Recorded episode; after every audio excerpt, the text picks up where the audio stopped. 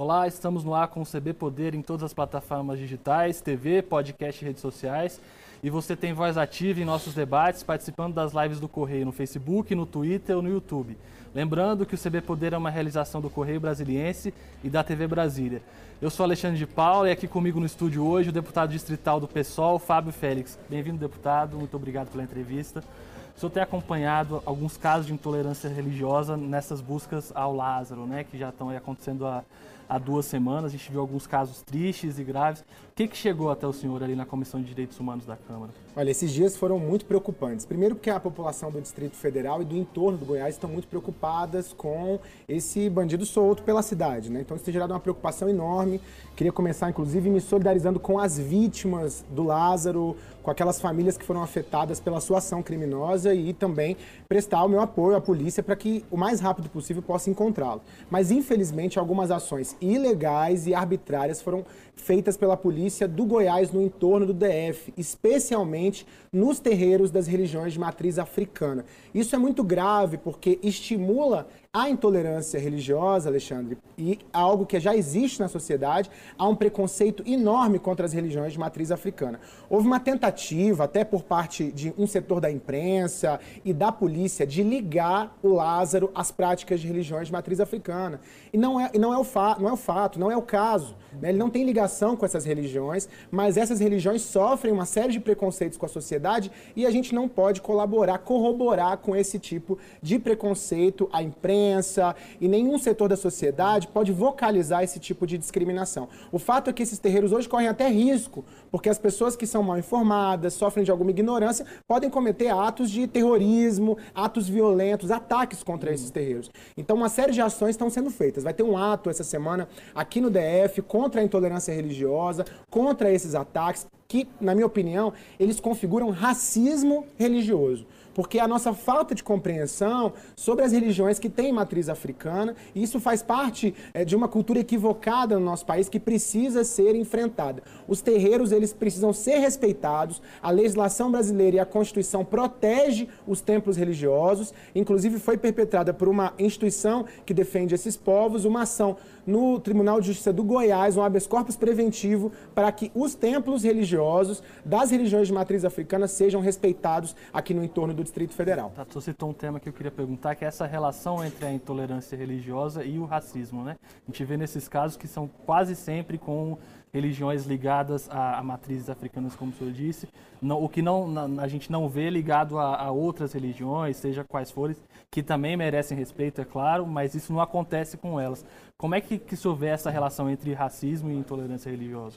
Eu, eu vejo que é dois pesos, duas medidas completamente diferentes. Nós tivemos recentemente o caso da pastora Flor Delis, que é um caso que é, é, tido como um assassinato, teve visibilidade nacional, ela responde um processo, inclusive no Congresso Nacional, porque é uma parlamentar. Isso dificilmente é ligado às práticas religiosas dela. Mas, no caso do Lázaro, eles tentam fazer uma vinculação que é equivocada, porque ele não é de religião de matriz africana. Tiram fotos que são descontextualizadas. Eu acho que tem uma parte da imprensa sensacionalista que se aproveita desse processo também para ganhar likes. Hoje em dia, nas redes sociais, uhum. faz parte, né? Ganhar uns likes nas redes sociais. Então, isso nos preocupa muito. Porque nós não estamos falando de uma notícia inocente. Nós estamos falando de algo que pode gerar uma onda de ataques contra os terreiros da nossa cidade, especialmente aqueles que ficam no entorno e estão mais desprotegidos. Então a nossa defesa nesse momento é a defesa da legalidade e do respeito aos povos de terreiro. E o, o preconceito histórico, estrutural a esses povos, tem uma vinculação direta com o racismo, porque são as religiões que têm a tradição negra na pele, nas suas práticas, então tem uma vinculação direta. Por isso nós chamamos de racismo religioso que precisa ser combatido por toda a sociedade e a gente tem usado eh, a Comissão de Direitos Humanos, o nosso mandato parlamentar, para dar voz a esse problema para que ele possa ser enfrentado pela sociedade. Acho que é muito bom que nos últimos dias a imprensa tenha adotado esse discurso mais cauteloso, tem dado informações mais, acho que sérias em relação a esse tema. Há toda uma tentativa de mistificar esse tema né? Como se o Lázaro tivesse superpoderes, uhum. fosse vinculado a algum tipo de magia. E não é o fato, é um bandido que precisa ser perseguido pela inteligência da polícia. E a polícia precisa achá-lo. Então acho que é esse o fato e a gente precisa acompanhar daqui para frente as investigações. Isso além de, de criar essa questão do preconceito, ainda gera pânico também nas pessoas, né? Essa, esse tipo de discurso, né? Exatamente, porque é como se ele tivesse alguma capacidade sobrenatural, que não é o fato, não tem é, nenhum indício que demonstre essa capacidade sobrenatural. Ele é uma pessoa treinada, que já passou em outros momentos muito tempo na floresta, no mato, é, onde for, e a polícia precisa trabalhar com toda a forma de inteligência, com toda a sua capacidade operacional para encontrá-lo, mas não fazer nenhum tipo de vinculação arbitrária que gere mais ódio, perseguição ou que desrespeite a lei, invadindo templos religiosos, que são os terreiros e as tradições é, do nosso povo de terreiro aqui do DF e do entorno. O que, que dá para fazer de maneira concreta para proteger esses terreiros, para proteger essas lideranças religiosas também nesse momento? Quais medidas mais efetivas podem ser tomadas? Olha, acho que a primeira coisa é a difusão da boa informação. Então, acho que a gente precisa mostrar quem são os povos de terreiro, né, quais são de fato as suas tradições, o que eles defendem. Eu acho que isso é muito importante. Essa difusão é fundamental, porque essa polarização e essa satanização das religiões de matriz africana, que é uma satanização racista, praticada às vezes por outras religiosidades, pelo desconhecimento, ela precisa ser combatida. Então, a informação correta sobre essas religiões e suas tradições, ela é fundamental para a gente enfrentar isso. Segundo, é que a própria polícia e outras instituições que atuam nesses casos, elas possam trabalhar na proteção desses terreiros e não na invasão. A polícia, para entrar num território, ela precisa de mandado, ela precisa respeitar todos os líderes religiosos do entorno. E ontem eu conversei com vários todos estão aterrorizados, porque os templos ficam em chácaras no entorno. E eles querem, sim, que Lázaro seja encontrado, eles estão com medo também, e eles querem apoiar a polícia nesse processo. Só que a polícia precisa bater na porta, pedir licença para entrar, respeitar as tradições, porque nós estamos falando de líderes religiosos, até um líder religioso idoso, que foi agredido na cara por um policial no momento de desrespeito, vendo o celular, obrigando as pessoas a mostrarem suas mensagens no celular sem um mandado judicial, pessoas que não têm vínculo nenhum, que estão apavoradas, que estão em pânico. Então, todo mundo quer colaborar com esse processo, mas tudo dentro da legalidade, no respeito à lei e sem estimular a intolerância e a violência contra os povos de terreiro. Deputado, fora desse caso, também chegam constantemente denúncias relacionadas a isso, à comissão? Isso é algo constante também? É algo constante. Nós temos uma frente parlamentar de enfrentamento à intolerância religiosa, de defesa da diversidade religiosa no poder legislativo. A gente sabe que hoje as religiões de matriz africana são religiões minoritárias e sofrem preconceito, porque há o estímulo a esse preconceito. E outras denúncias já chegaram para nós, né, de pessoas que ofendem as religiões, que tentam é, algum tipo de violência contra os templos, contra os terreiros. E a gente tem registrado essas denúncias. Existe uma delegacia aqui no âmbito do Distrito Federal, que é a DECRIM, que é uma delegacia que enfrenta aí os casos, investiga os casos de LGBTfobia, racismo, é, contra a população com deficiência idosa e também os casos de intolerância religiosa. Então a delegada a doutora Ângela, que é a delegada-chefe, e a doutora Cíntia, que é a delegada-chefe adjunta, elas comandam a delegacia, uma delegacia fundamental que cumpre esse papel, digamos, social de investigar esses casos, atuar de forma preventiva, e a gente também tem um outro órgão, que é o CREAS, diversidade, que atende também os casos de intolerância religiosa no sentido da assistência social, de prestar assistência às pessoas que precisam, que sofreram algum tipo de violência e precisam de atendimento. Então existem esses dois aparelhos públicos que são importantes na cidade relacionados a esse tema e a Comissão de Direitos Humanos aqui da Câmara, que hoje eu estou na presidência e que a gente tem acompanhado os casos, tem encaminhado para os órgãos necessários, para as investigações que também são necessárias em alguns casos que tem mais violência, que ali fica configurada a discriminação. É importante pessoas denunciarem e é fundamental que quem está assistindo a gente agora saiba que é importante enfrentar a intolerância religiosa, a gente enfrentar esse cenário, nesse caso específico, né, que a gente está falando agora do Lázaro, ficcioso que se constrói, para falar do fato concreto. E o fato concreto é que existe alguém à solta que cometeu atos delituosos e que precisa ser preso. Esse é o fato concreto. Isso não tem nada a ver com nenhum tipo de prática religiosa. Então acho que isso é importante limpar esse terreno. E deputado, como é que fica esse debate dentro do legislativo? A gente sabe que existe tanto aqui na Câmara Legislativa como também no Congresso Nacional, um grupo muito forte ligado ao conservadorismo, ligado a, a, aos evangélicos. Como é que fica esse debate com essas pessoas que geralmente também têm algum, algum entrave em relação a isso, que, que também debatem isso, né? Como é que fica esse, esse, essa discussão? Olha, muito francamente, aqui no Legislativo Local se debate muito pouco esse tema. A gente é, montou, a Comissão de Direitos Humanos da Câmara montou uma cartilha sobre os terreiros do Distrito Federal, sobre regularização dos terreiros. A gente sabe que alguns templos religiosos eles têm maior facilidade de garantir a sua regulamentação territorial.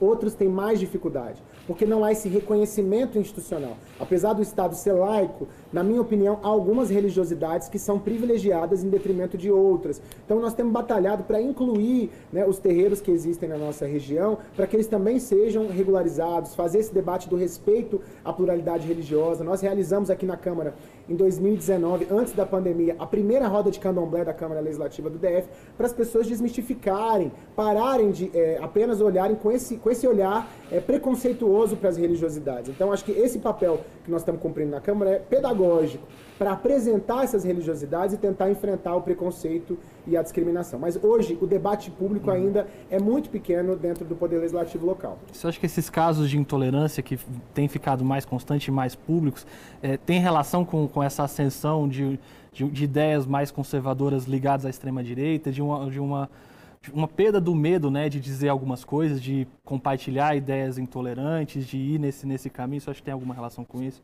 Eu acho que sim. Acho que há uma naturalização dos comportamentos violentos. As pessoas elas estão mais à vontade. Eu até dizia isso antes para mostrar o pior de si o tempo todo, né? Então há uma naturalização desses comportamentos violentos. Você vê, o presidente da República ontem agrediu uma jornalista. E cadê o repúdio desse país inteiro a um presidente da República que agride publicamente com muita arrogância, tira a máscara, ofende, expõe a uma doença uma jornalista que está fazendo o seu trabalho? Então isso ajuda a legalizar uma série de comportamentos. Isso é um gatilho para a legalização de uma série de comportamentos violentos na sociedade. Então, esse tam, também essa vertente fundamentalista, dogmática religiosa, porque uma coisa são as pessoas evangélicas. Eu fui nascido e criado na igreja evangélica. Uma coisa é a pessoa que é evangélica, que professa a sua fé, ou católica, ou de qualquer outra religiosidade. O problema são aquelas pessoas extremistas, fundamentalistas, que querem impor até com violência a sua perspectiva para os outros. Eu acho que, infelizmente, essa corrente tem crescido no Brasil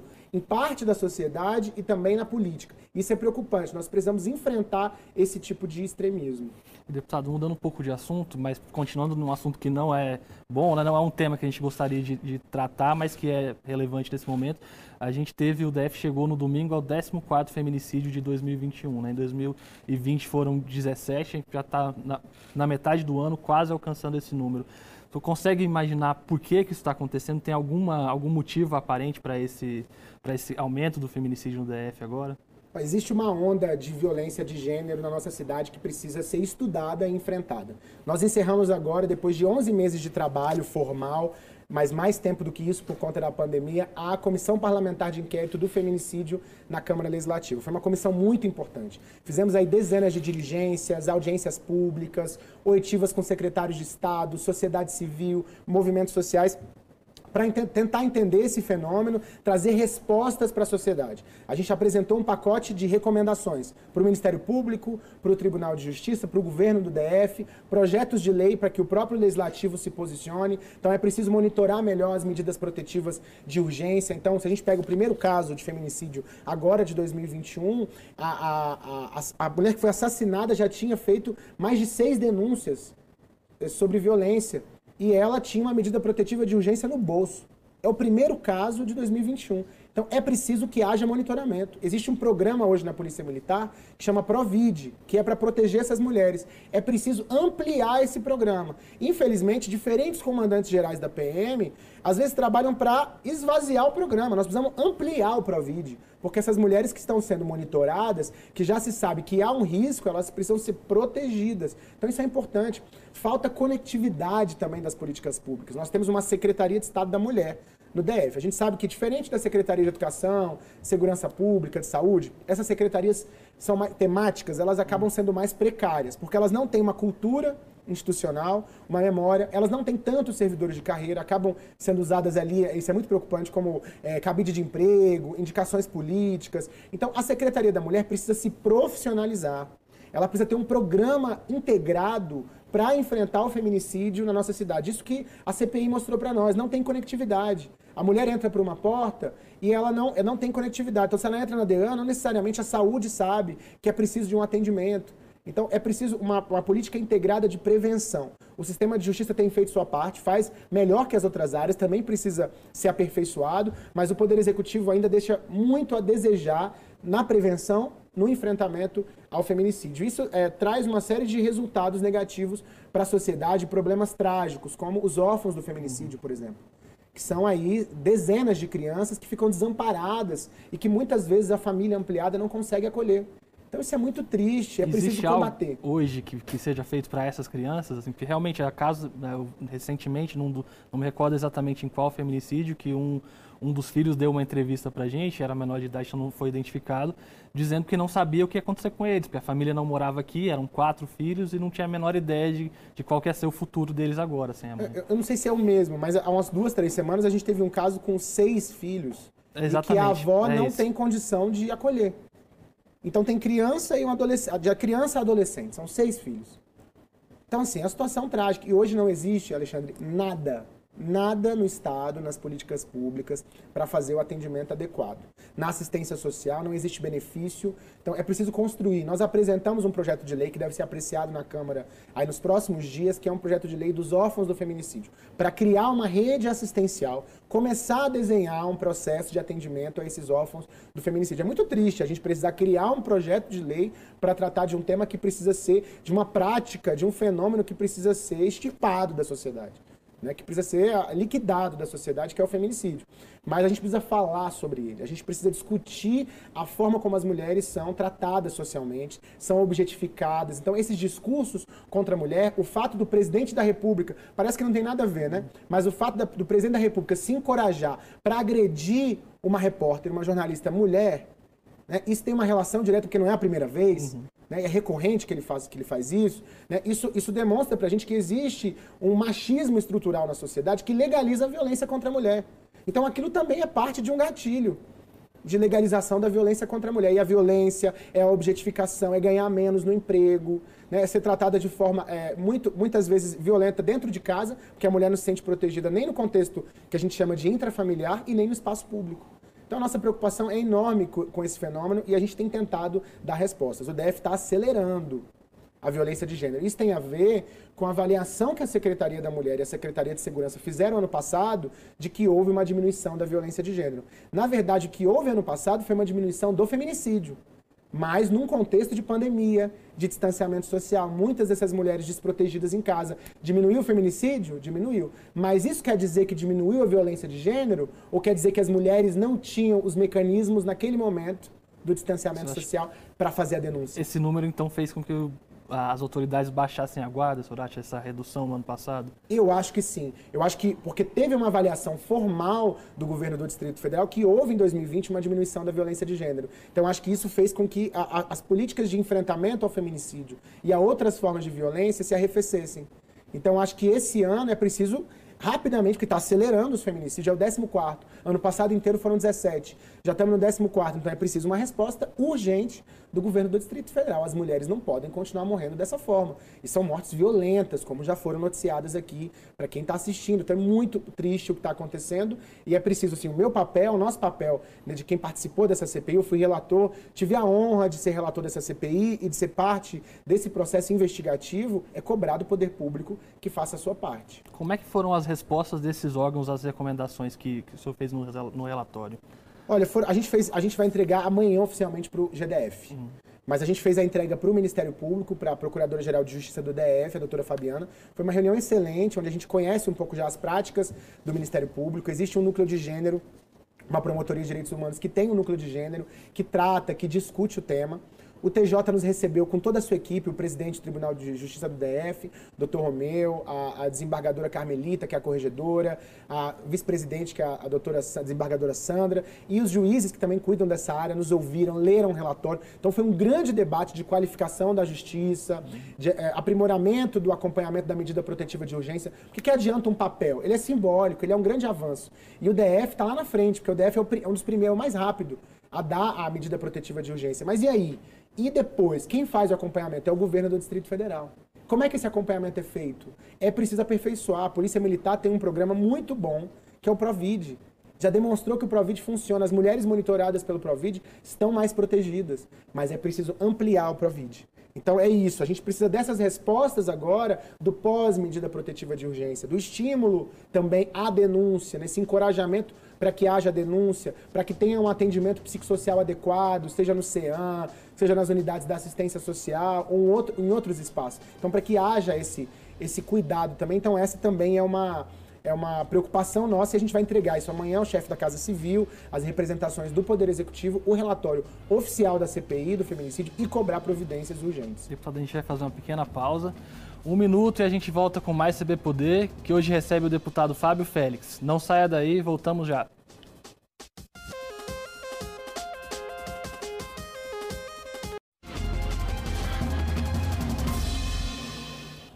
A gente volta com o segundo bloco do CB Poder, que hoje recebe o deputado distrital Fábio Félix, do PSOL.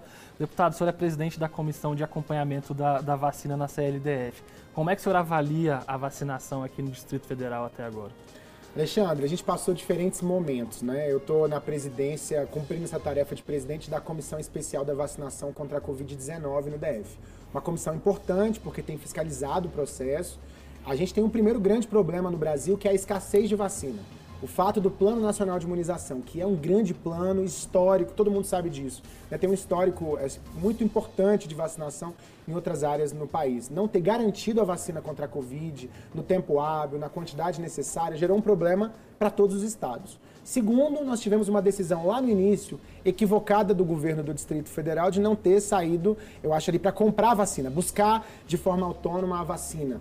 O plano não estava garantindo a vacinação em tempo hábil, em quantidades necessárias. Então, o governador também deveria ter corrido atrás da vacina. Esse foi um problema. Então, há um cenário de escassez da vacina desde o início da vacinação em janeiro aqui na nossa cidade. Nos últimos três meses, de abril para cá, isso tem se acelerado, tem chegado mais doses de vacina com a produção do Butantan, com a produção da Fiocruz, isso melhorou. Só que a estratégia de vacinação do Distrito Federal ela tem alguns problemas. Primeiro que há duas semanas atrás, nós começamos a denunciar, reportar que existia muito estoque de vacina para a primeira dose. Porque o Distrito Federal se orgulhava muito de ter garantido a reserva da segunda dose. Está correto.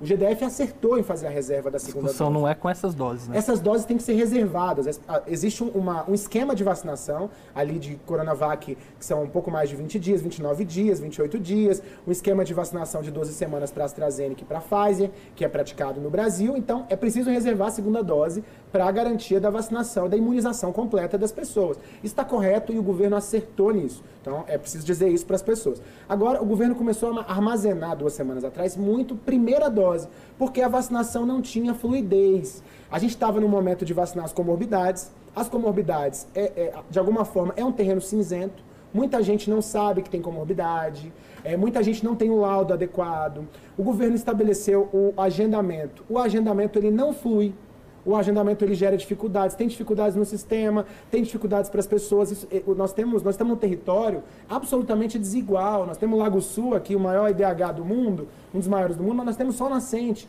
As pessoas têm dificuldade de acesso à internet para fazer o agendamento da forma adequada. Então, é um filtro de desigualdade, especialmente nas comorbidades. Quando se ampliou para a idade, já existia um estoque de vacina de mais de 200 mil doses para a primeira dose e não tinha fluidez. E o governo abrindo para 59, que era um público muito restrito. Então começou uma pressão da sociedade civil, da Comissão Especial da Vacina, dos parlamentares, para que se ampliasse o processo de vacinação. E nessas duas últimas semanas, o governo acelerou a vacinação.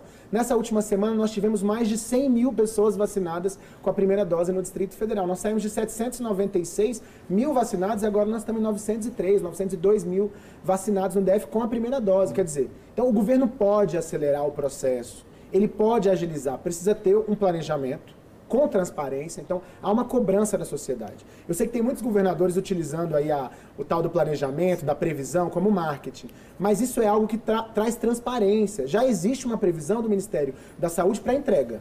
Existe, isso é fato. Ela tem sido cumprida nos últimos dois meses. Nesse momento, ela tem sido cumprida. Então, é preciso que o governo do Distrito Federal dê transparência para o processo da vacinação e faça um planejamento para que as pessoas saibam: olha, tem a expectativa de ser vacinado nessa data. Isso depende do Plano Nacional de Imunização? Sim, mas eu tenho a expectativa de ser vacinado nessa data. Até porque a sociedade pode cobrar do governo. Que é o seu papel, cobrar do governo. Então nós cobramos. E hoje está em 50 anos, 49 anos mais a vacinação. Ainda há um problema no agendamento. Eu acho que o agendamento é um filtro perigoso. Como resolver essa questão do agendamento, deputado? Porque a gente viu lá no começo também, quando não tinha ainda agendamento, que era uma corrida louca também por vacina. Né? A gente viu filas enormes, é, aglomeração até. Como fazer para resolver, para equilibrar isso, né? Eu acho que a gente pode ter um modelo híbrido. Né? Um modelo de agendamento para alguns segmentos, para algumas idades, e aí você vai fazer uma repescagem daquelas idades que não se vacinaram, aquele grupo grande que não se vacinou. Você vai analisar por territórios, onde não teve vacina, e abrir a porta dos postos de saúde. Alexandre, nós temos 172 unidades básicas de saúde no DF. A maior parte delas com sala de vacinação e com condição de vacinar as pessoas. E a gente, quando abre muito, abre 40, 50 unidades e postos de vacinação pra, contra a Covid. É muito pouco. A gente tem capilaridade para vacinar mais e mais rápido as pessoas. Óbvio que a gente ainda depende hoje do Plano Nacional de Imunização, mas é possível, com transparência, com trabalho sério, agilizar o processo de vacinação no DF. E é sempre importante mesclar né, alguns segmentos que são importantes, os segmentos que estão na linha de frente, que não foram vacinados, os professores e professoras para viabilizar a volta às aulas híbridas na rede pública do Distrito Federal, é, vacinar profissionais de saúde, vacinar os profissionais do transporte público, os profissionais que nunca pararam, cadê as empregadas domésticas, as profissionais do serviço doméstico não foram vacinadas. Essas não têm proteção, muitas vezes não têm seguridade social uhum. nesse país, as caixas de supermercado, de farmácias, então é preciso vacinar esses segmentos, mas isso tem que estar coordenado e combinado com a vacinação mais ampla, uhum. sempre ampliando a idade, porque a, a ampliação da idade é o que massifica a vacinação, e é tempo de vacinar, não dá para estocar vacina no DF, para a primeira dose. Não dá para estocar vacina para a primeira dose porque as pessoas estão morrendo e a gente está na iminência. Hoje eu olhei o, o, RT, né, que é a taxa de transmissibilidade do vírus, já estamos acima de 1 de novo, 1,01 hoje. Então isso é perigoso. A gente está na iminência de uma nova etapa da pandemia, do que se chama de terceira onda da pandemia. Então é preciso acelerar o processo de vacinação e cobrar do governo eh, federal que a, o DF seja abastecido com mais vacinas. Deputado, mudando um pouco de assunto, as eleições do ano que vem já, já estão na pauta, né? apesar de muita gente dizer que isso não está sendo discutido, a, a verdade é que a gente vê esse debate acontecendo. Né? Queria saber como é que o pessoal está se organizando aqui no DF, como é que deve, quais são os próximos passos do partido aqui para as eleições do ano que vem. Olha, o pessoal vai começar a sua discussão congressual. O pessoal é um partido muito democrático, então a gente faz uma série de consultas aos filiados, filiadas, num processo congressual para saber quais são os nossos passos. Né? O fato é que o PSOL é um partido muito importante, é um partido que tem feito um bom combate a esse governo de extrema-direita em nível federal, no Congresso Nacional, nas Assembleias Legislativas, aqui na Câmara Legislativa do Distrito Federal. Nós atuamos na oposição ao governo Bolsonaro e na oposição também ao governo ibanês e nós queremos construir uma alternativa para a cidade. A minha defesa é que o PSOL tem condições de ter candidatura própria para o governo em 2022. Nós temos condições de apresentar um programa para o Distrito Federal para dialogar com a sociedade, pelo que a gente tem feito como mandato, como militância, muitos ativistas que estão em volta do PSOL. E a defesa que eu tenho feito é isso. Nós vamos fazer essa discussão dentro é, do Congresso do PSOL. O PSOL é um partido importante nessa conjuntura. Nós vamos lutar muito para que a gente possa superar no ano que vem a cláusula de barreira. Óbvio que nesse contexto da pandemia e da vacinação, a pauta eleitoral não é a nossa pauta uhum. prioritária. Uhum. A gente está muito envolvido com essa dinâmica técnica é, e de mobilização política para garantir a vida das pessoas. Mas a gente também tem se organizado para começar a refletir sobre a agenda eleitoral de 2022. Prioridade número um do PSOL: derrotar o projeto político de Bolsonaro em nível federal. Essa é a prioridade do PSOL em 2022 e isso no Distrito Federal pode ser, eu acho que, coordenado com a apresentação de uma candidatura própria do PSOL. Né? Acho que em nível federal está em discussão no partido, eu acho que é possível possível também o pessoal apresentar uma alternativa, uma candidatura própria. Eu acho que hoje existe uma polarização que está dada entre os dois candidatos, uhum. o atual presidente da República e o ex-presidente Lula. Mas eu acho que no Brasil a gente tem eleição em dois turnos. Sim. Então temos ali o primeiro turno, que é a possibilidade do pessoal apresentar o seu programa para o Brasil e fazer um debate também programático junto à sociedade sobre o, o que é preciso que seja feito para mudar a realidade brasileira. Deputado, as eleições vão ser diferentes né, para o Legislativo, né? As regras vão ser diferentes nessa de 2022, né? Você acha que dá, mesmo com essa dificuldade nova, para aumentar a bancada do pessoal hoje, que só tem o senhor né, no, na, na, Câmara Legislativa, dá para ter um representante na, no Congresso? O senhor acha que dá para pensar nisso? Ó, no, no, Poder Legislativo local não está fácil para ninguém. A maior bancada tem dois, a Sim. nossa tem um. Então, assim, o pessoal lutou bem, garantiu a sua eleição ali. A gente ainda vai ter em agosto e setembro uma discussão de reforma eleitoral no Congresso Nacional. A gente não sabe o que, que vai sair Sim. de lá. Então ainda vai ter um debate sobre isso. A princípio, existe uma cláusula de barreira um pouco mais rígida, dobrada da eleição de 2018 para 2022 o pessoal tem tudo para conquistar, alcançar essa cláusula de barreira. Porque é um partido, Alexandre, que cresceu muito em 2020. Nós fizemos a maior bancada do Rio de Janeiro, a maior bancada de Porto Alegre, fizemos uma bancada expressiva em São Paulo. Nas grandes capitais, nos grandes centros urbanos, o pessoal teve votação expressiva e elegeu gente muito importante. O mais votado do Rio de Janeiro foi o vereador Tarcísio na eleição municipal, a vereadora Érica Hilton, que é a primeira mulher trans negra em São Paulo, a mulher mais votada do Brasil, também na eleição de Porto Alegre, a mais votada foi do pessoal. Então, o pessoal elegeu um prefeito em Belém, que é o, o companheiro, que era deputado federal Edmilson Rodrigues Rodrigues. Então o pessoal cresceu muito na eleição de 2020 e mostrou que, além de ser um partido programático, de luta, também é um partido com grande capacidade eleitoral. Então acho que a gente vai lutar muito para. Não é fácil. Uhum.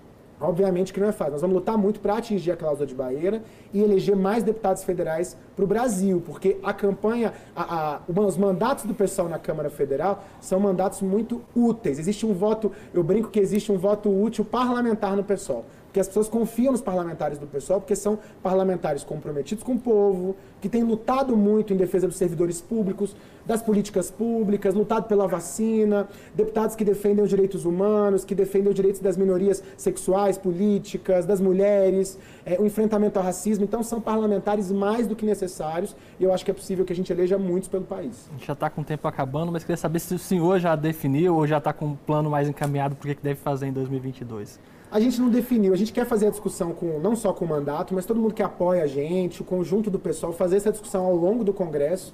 O nosso processo congressual deve encerrar em outubro né? Eu tenho muita humildade, então sou calouro na Câmara Legislativa, começando um primeiro mandato e tentando fazer de forma coletiva, construir aí com muitas vozes esse mandato, trabalhado muito, a gente tem trabalhado muito né, em diferentes pautas, numa, numa agenda diversificada no Poder Legislativo, mas a gente quer aguardar o Congresso do Pessoal, talvez ali até o final de outubro a gente encerre esse ciclo para fazer a definição eleitoral, ele bater o martelo do que deve acontecer. O fato é que nós vamos fazer enfrentamento ao governo ibanês, que é um governo que nós discordamos, e eu acho que é possível que o pessoal tenha candidatura própria em 2022. Deputado, muito obrigado pela entrevista.